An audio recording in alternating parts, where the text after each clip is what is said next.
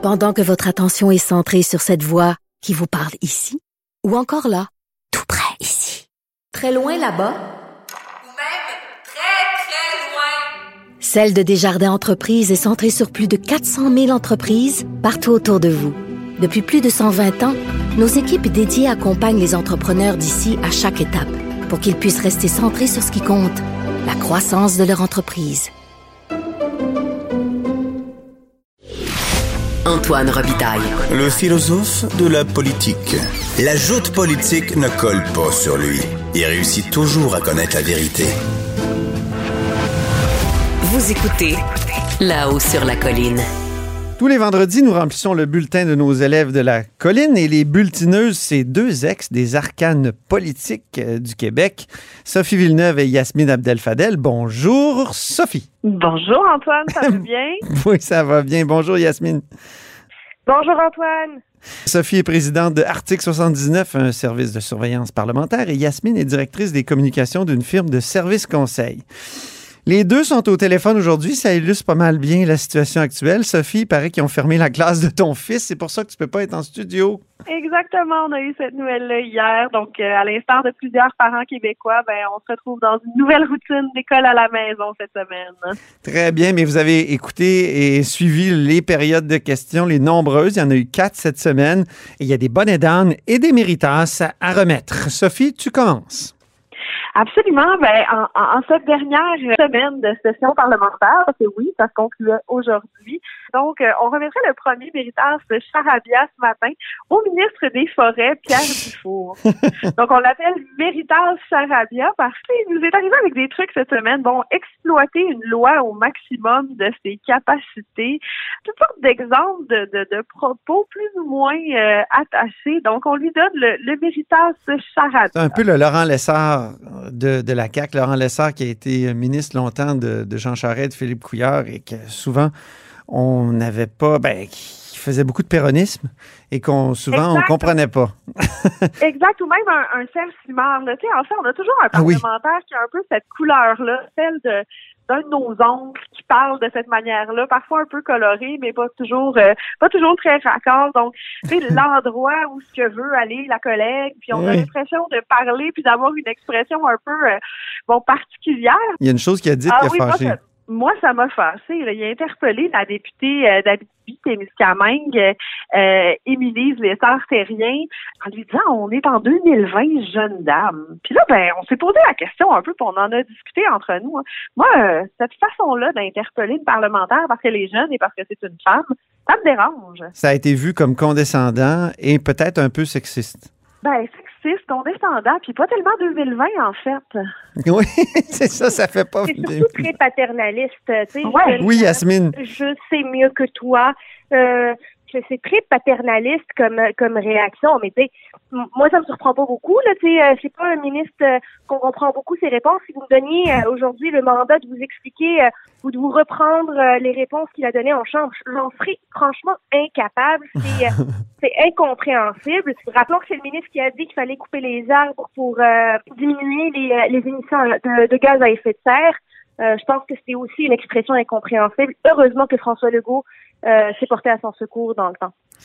Donc, euh, Pierre Dufour, double bonnet d'âne. Et Yasmine, toi, tu as un bonnet d'âne à remettre aussi.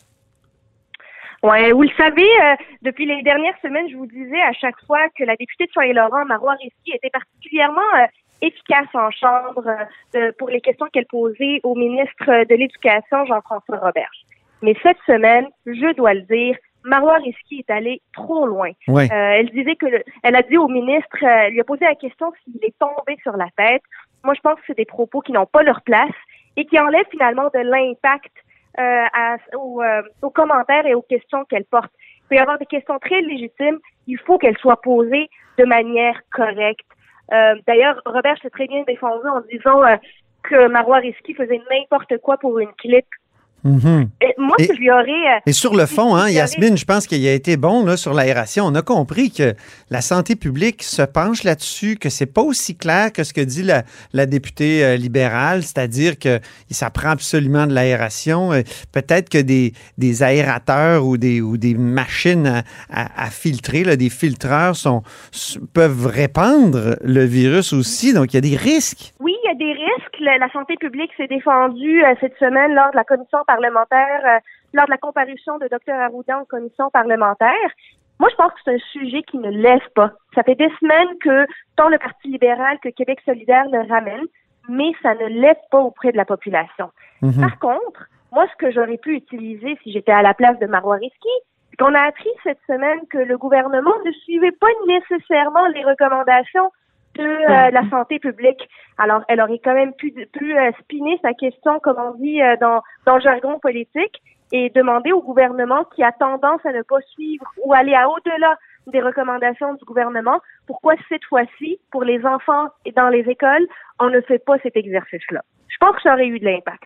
Elle, a fait, elle aurait pu faire mousser sa question, si tu me permets.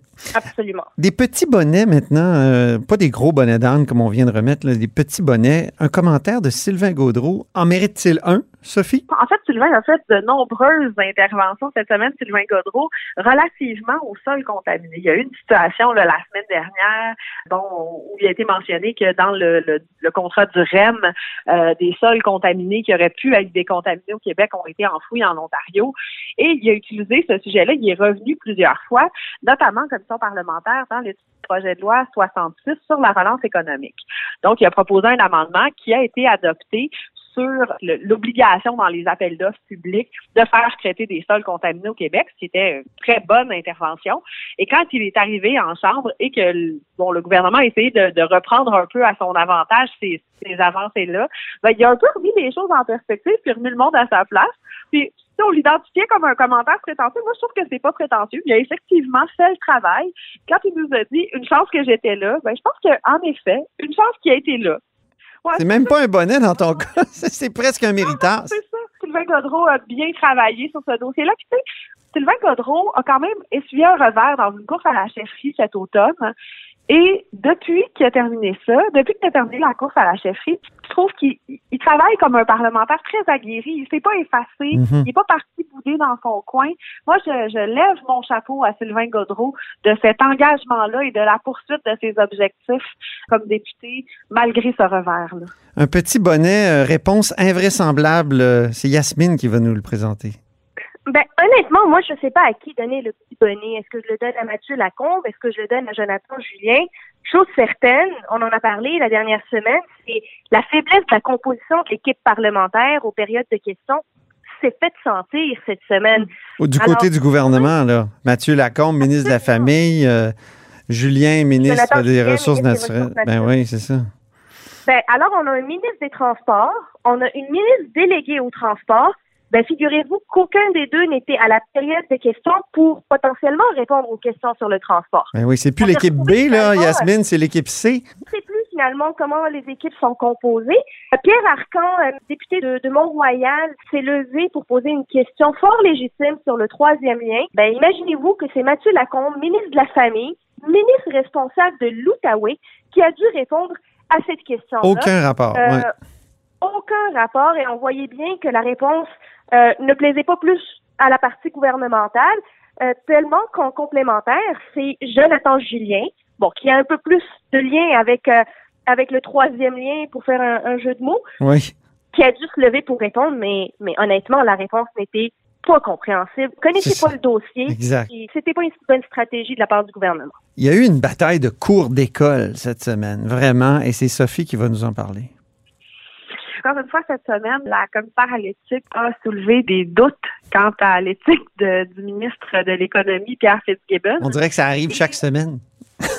Oui, bon, c'est une situation qui est difficile pour ça, mais c'est aussi une, période où on, est en ajustement. Il faut rappeler que le code d'éthique et de déontologie des parlementaires n'existe pas depuis 50 ans. C'est quelque chose d'assez récent. Puis bon, euh, on, en teste les limites actuellement et celui qui en fait les frais est le ministre de l'économie. Euh, donc, il, est souvent pointé du doigt. Et bon, évidemment, ben, ça a été amené par l'opposition à la période de questions. Mais là, il, il s'est passé quelque chose de particulier. Bon, c'est Éric Kerr qui s'est levé en chambre. Donc, euh, le député de la pelleterie, député de la pelleterie de la CAQ. Euh, ministre responsable de la transformation numérique. Donc, on n'est pas dans les des sujets actuels qui le touchent, mais il faut se rappeler qu'Éric Kerr, du temps de l'opposition, était le porte-parole par excellence de la DQ d'abord, ensuite de la CAQ.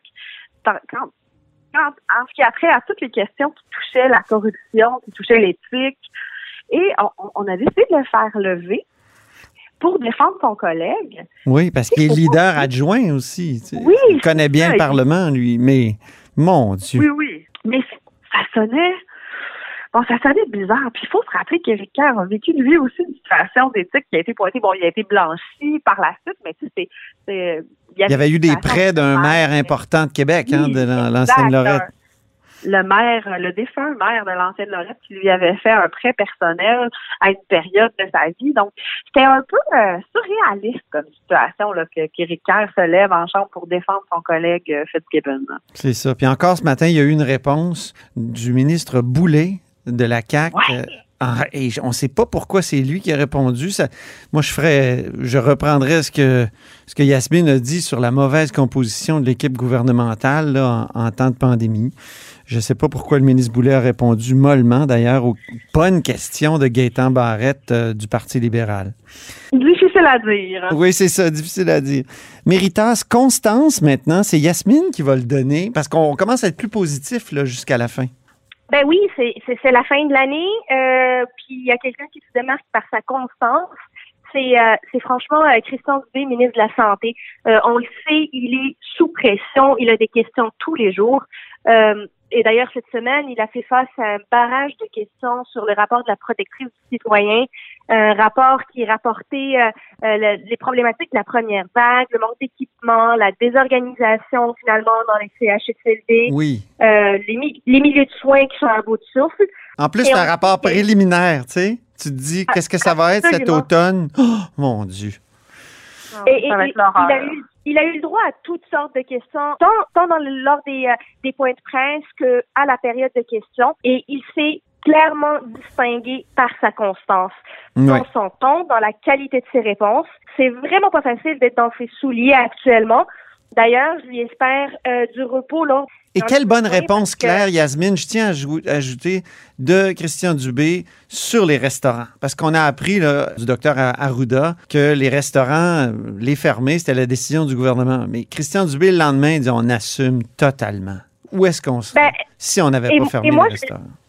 Et moi, je dirais que c'est une, une, une réponse claire et euh, finalement qui va droit au but, tant dans le fond que dans la forme. Dans le Mhm. fond, il assume finalement son rôle de protecteur de la, de la santé finalement des Québécois. Et dans la forme, je dirais plus de manière stratégique, il a pris la chaleur pour défendre François Legault. Mhm. François Legault n'a jamais eu à répondre à cette question-là. Puis ça, c'est tout à l'honneur de Christian Dubé que de protéger finalement son premier ministre. Sophie Méritas, question en commission. Rapidement. Oui, en commission parlementaire, ben, il y en avait une très attendue cette semaine, hein, le, le, le directeur national de la santé publique, Voilà. Arruda, qui était entendu euh, par les parlementaires, c'était demandé depuis longtemps. Puis bon, Pascal Bérubé, qui est chef parlementaire euh, du troisième groupe d'opposition, a été spécialement efficace. Bon, il y a beaucoup de, de visibilité, davantage que son, son chef élu qui n'est pas euh, représenté à l'Assemblée nationale actuellement. Euh, mais Pascal Bérubé a été d'une grande, grande efficacité.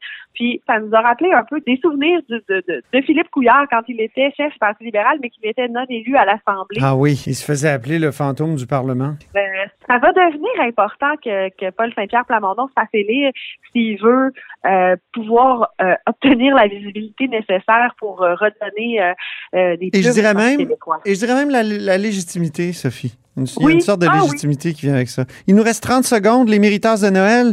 Sophie, encore? Ah ben l'esprit de Noël s'est installé au Salon Bleu. C'était agréable d'écouter les chefs des différents partis s'adresser des vœux, même le président de l'Assemblée nationale qui a été d'une note euh, euh, touchante et sensible en nous parlant de la fragilité des autres euh, aujourd'hui. Donc Mm. ça permet de partir le cœur plus léger pour ces vacances des fêtes bien méritées pour les parlementaires. Ya- merci Yasmine. François Legault, aujourd'hui, s'est transformé en Père Noël. Il a distribué les cadeaux auprès des chefs des partis d'opposition. Il a accepté pour le l'arrêt des fêtes de tenir des réunions hebdomadaires avec les différents chefs pour pouvoir les tenir au courant des mesures et des décisions gouvernementales en matière de COVID-19. C'est euh, c'est très bien joué de la part euh, du gouvernement et c'était une question et une demande euh, formulée de manière très éloquente par Dominique Anglade qui Oui. fait bénéficier tous les autres partis. Ben, sur ce bel esprit des fêtes, on se laisse, chère bulletineuse du vendredi. Merci beaucoup. Eh, joyeuses fêtes à vous deux! Ben oui, joyeuses Joyeuses fêtes. Je, fêtes! je vous embrasse euh, virtuellement. Ben, on fait de même. Salut. Le segment des bulletineuses du vendredi reviendra à la fin janvier, juste avant la reprise des travaux parlementaires. Et c'est tout pour nous pour cette semaine à la haut sur la colline. Merci d'avoir été des nôtres et n'hésitez surtout pas à diffuser vos segments préférés sur vos réseaux. Et on vous dit à la semaine prochaine. Ce segment politique vous est offert par Article 79 Surveillance parlementaire. Pour être les premiers informés de ce qui se passe sur la colline, faites confiance à Article 79. Résumé des périodes de questions, suivi des projets de loi, décrets, nominations et tous les travaux parlementaires. Voyez les forfaits et abonnez-vous sur article79.com.